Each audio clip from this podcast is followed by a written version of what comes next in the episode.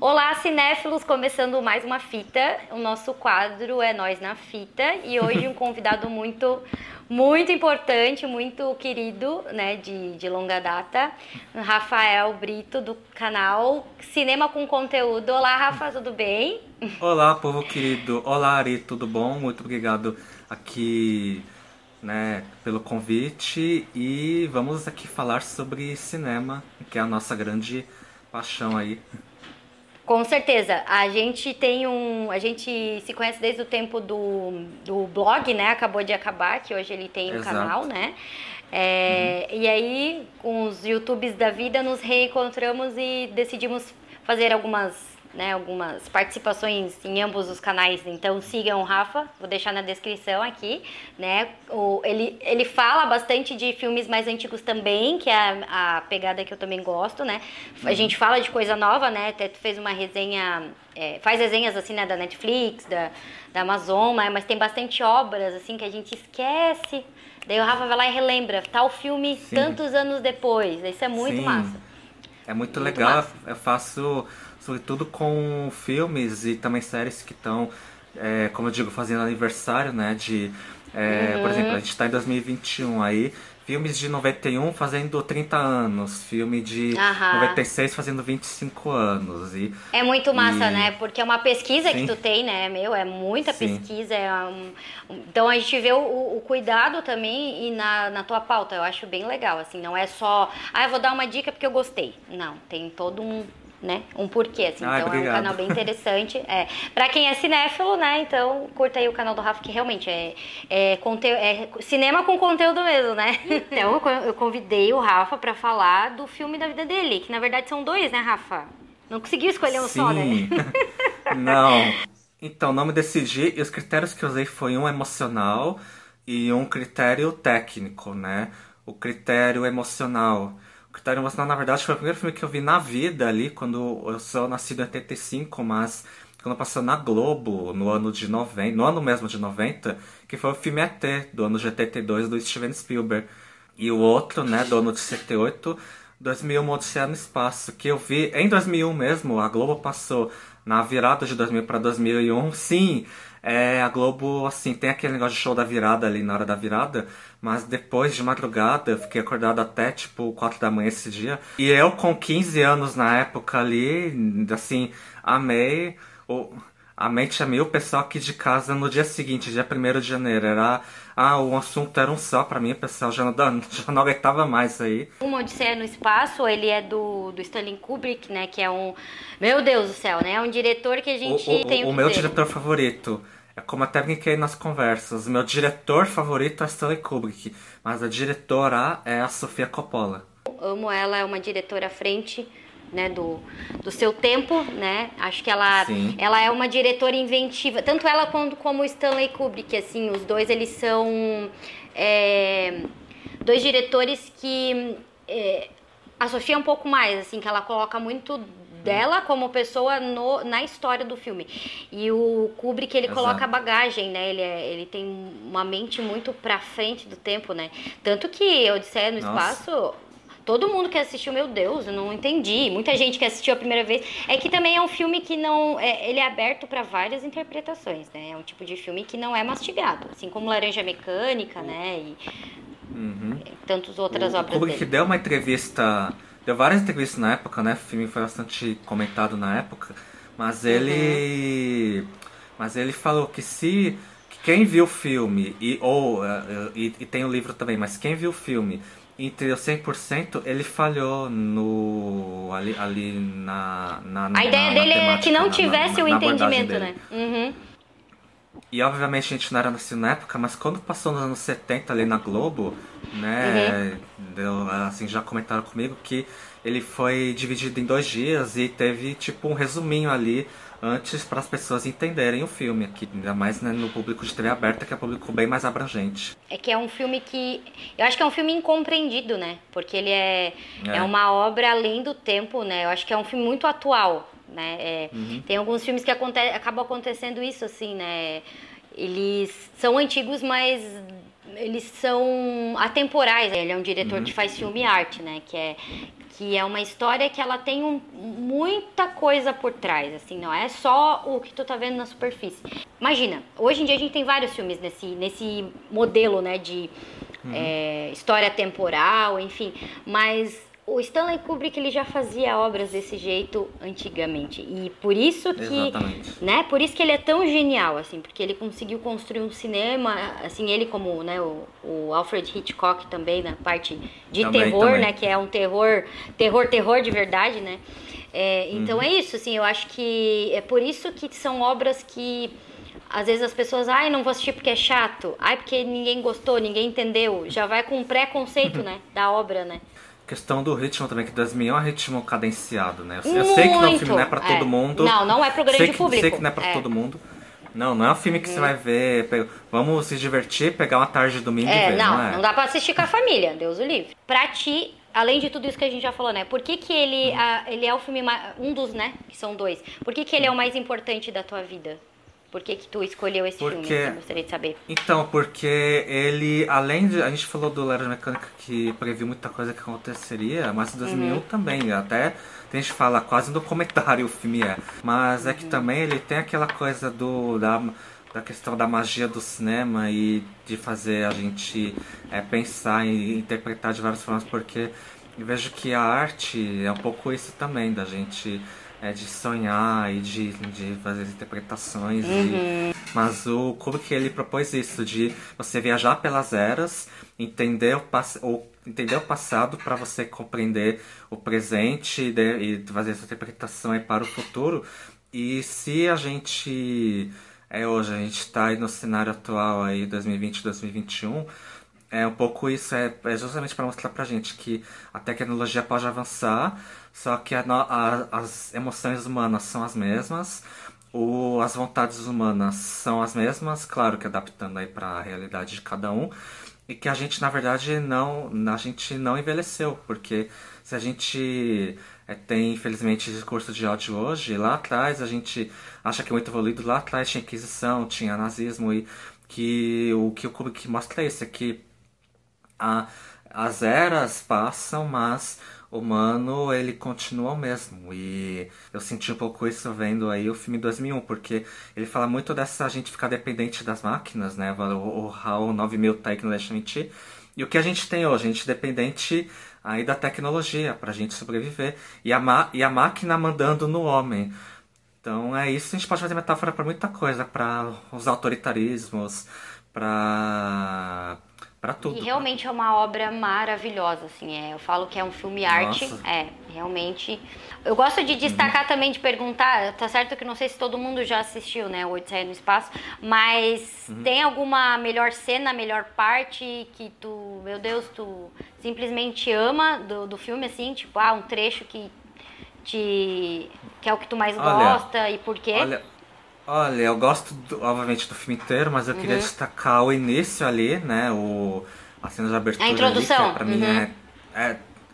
Isso, pra mim é top 10 de cenas de abertura do cinema, com certeza. Uhum. Eu, e o final final, né? Que esse gerente é. interpretação, além do show de imagem, interpretação mesmo, né? A uhum. questão do monolito, o bebê.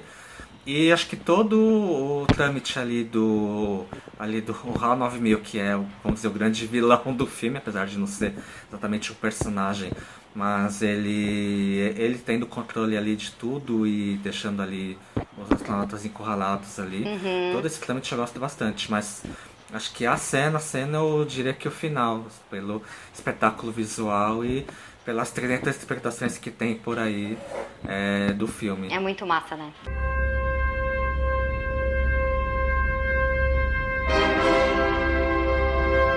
Que é essa a ideia do, do, do quadro, assim, né, aqui de trazer filmes uhum. que, ah, mas por que que um filme desse significa tanto para ti? Porque às vezes tu viu com alguém, né, alguém importante da família, ou tu te marcou porque tem uma... Já vamos falar é, disso. Então, já. vamos lá. É, o, o Odisseia no Espaço, ele tem esse, esse apelo também emocional, ele é mais técnico mesmo, né? É mais a questão técnica, uhum. até tem, claro, o fator emocional, como eu falei, uhum. de permitir você sonhar, pensar, sim, claro. Sim, te tira da caixa, né? Também. Uhum. A arte é isso, né? É. De É... Por isso que eu fico tão triste quando vejo gente falando mal de arte de artista, porque de repente um filme, uma música, um quadro pode é, mudar a sua vida, o seu dia. Veja o caso da pandemia. E veja o caso da pandemia, gente. A gente. Imagina se não tivesse streaming, não tivesse arte, não tivesse é, a arte que ajudou todo mundo não ficar doido, né? Exatamente. É um filme como é, arte. Quem vai querendo, quem gosta só de, de coisas óbvias, assim, é, é, o próprio Stanley Kubrick, né? É um diretor que é pra para quem já tem um pouco assim de é, um pezinho na arte, né? Porque ele, por isso que eu acho que ele é Sim. meio incompreendido como como cineasta, porque ele sempre foi além da, do tempo dele, né?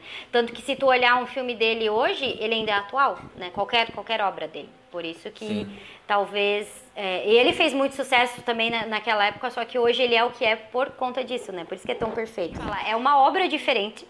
Quando eu assisti a primeira vez, eu achei. É, eu fiquei chocada, gostei.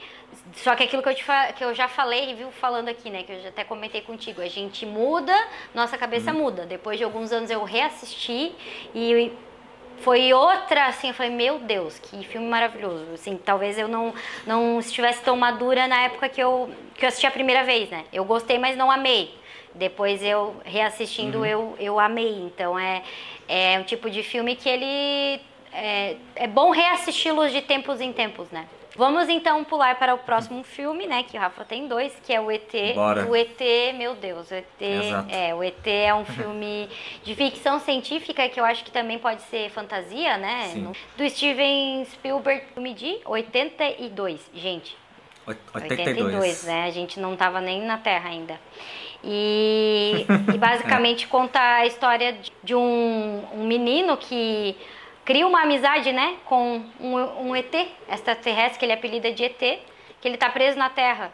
Né? Exatamente. E aí eles tentam ajudar. É quase que a Eleven, né? Do, do Stranger Things, só que, né? Ah, tipo, a referência, a referência total. total. Eu nasci em 85, uhum. né? E o filme.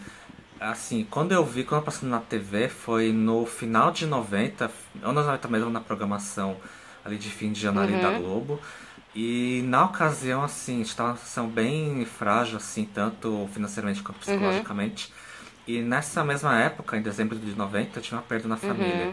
Aí, como o filme fala um pouco disso também. Te tocou, é, né? Ele me tocou bastante. E ao longo dos anos, né, como o filme fala bastante de amizade, amizade é uma coisa que eu prezo muito. E é como eu falo, que amigos são a família que a gente escolhe.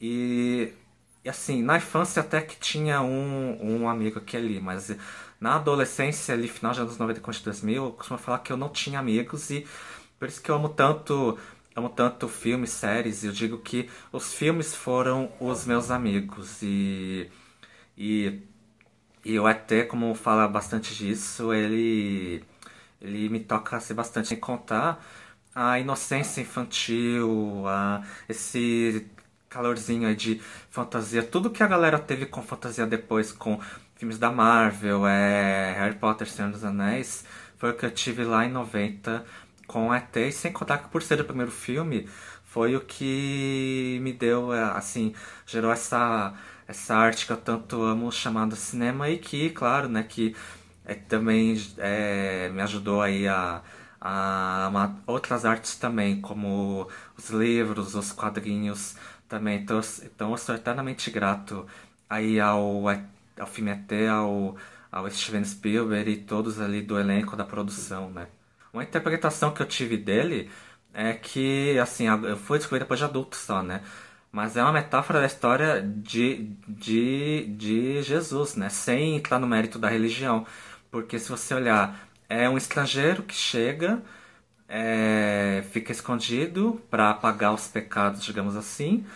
E a gente pode interpretar a ida dele né, como uma crucificação, digamos assim. Ele é crucificado ele é mal interpretado aí pelos poderosos ou cidadão de bem, né? Como aí os, os religiosos, religiosos, entre aspas, né? Então, eu, eu, eu, quando eu vi, eu tava numa, numa, claro, né? Depois de adulto, né?